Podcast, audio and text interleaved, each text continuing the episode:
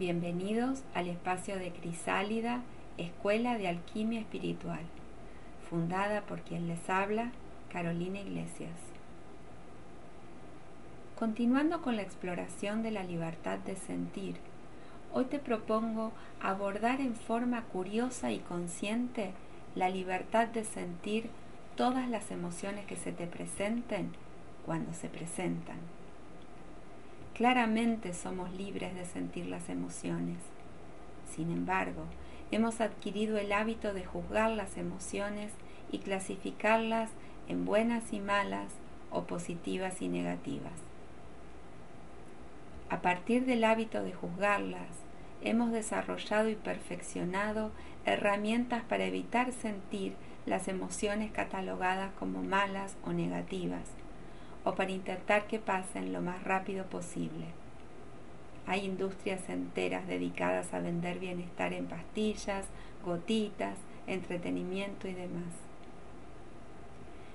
Si ante la menor sensación de incomodidad, molestia, tristeza, decaimiento, angustia o frustración, tu acción instintiva es hacer que pase lo más rápido posible y evitar que las personas a tu alrededor noten tu estado, no pasa nada malo con vos.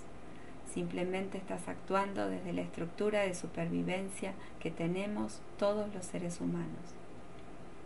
Ahora bien, cuando empezamos a atrevernos a explorar nuestras libertades internas y tomamos conciencia de nuestro obrar automático, no podemos evitar darnos cuenta de que tenemos coartada nuestra libertad de sentir. Y una vez que lo sabemos, podemos ejercer nuestra libertad de ser y elegir continuar con los patrones aprendidos que usa la mayoría, o empezar a desactivar las conductas de censura interna de las emociones. Y elegir atreverse a sentir lo que surja requiere mucho valor y coraje.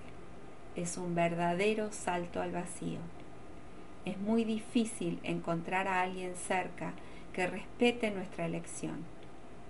Por lo tanto, a cualquier emoción que le estemos dando libertad de expresión, se le va a sumar la sensación de soledad e incomprensión.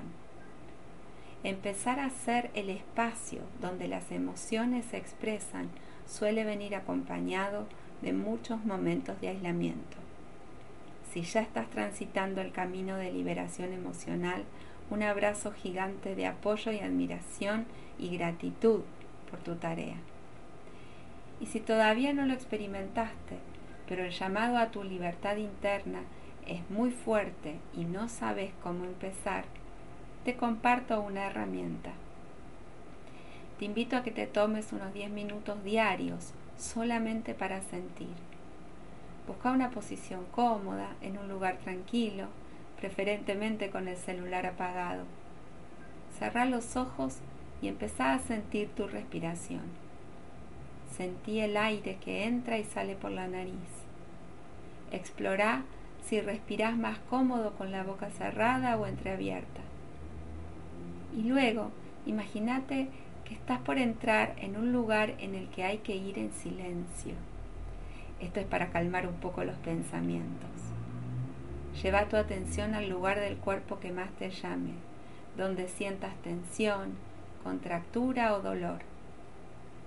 Tu atención y tu respiración son como la visita y la compañía más esperada. Entonces, lleva la respiración y la atención, que podés visualizarla como una esfera de luz, a esos lugares del cuerpo. Permitite acompañarte en ese sentir sin buscar calmar ni cambiar nada. Solo ser una compañía incondicional que te dice, no estás sola, vengo a sentir con vos.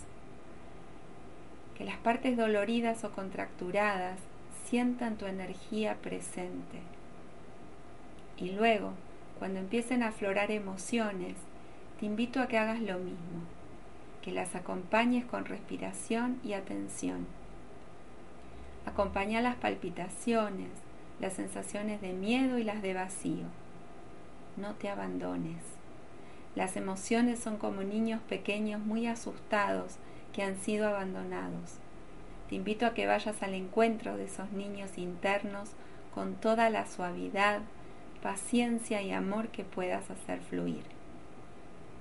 Abrirse a la libertad de sentir significa comprometerse con uno mismo a no abandonarse nunca más.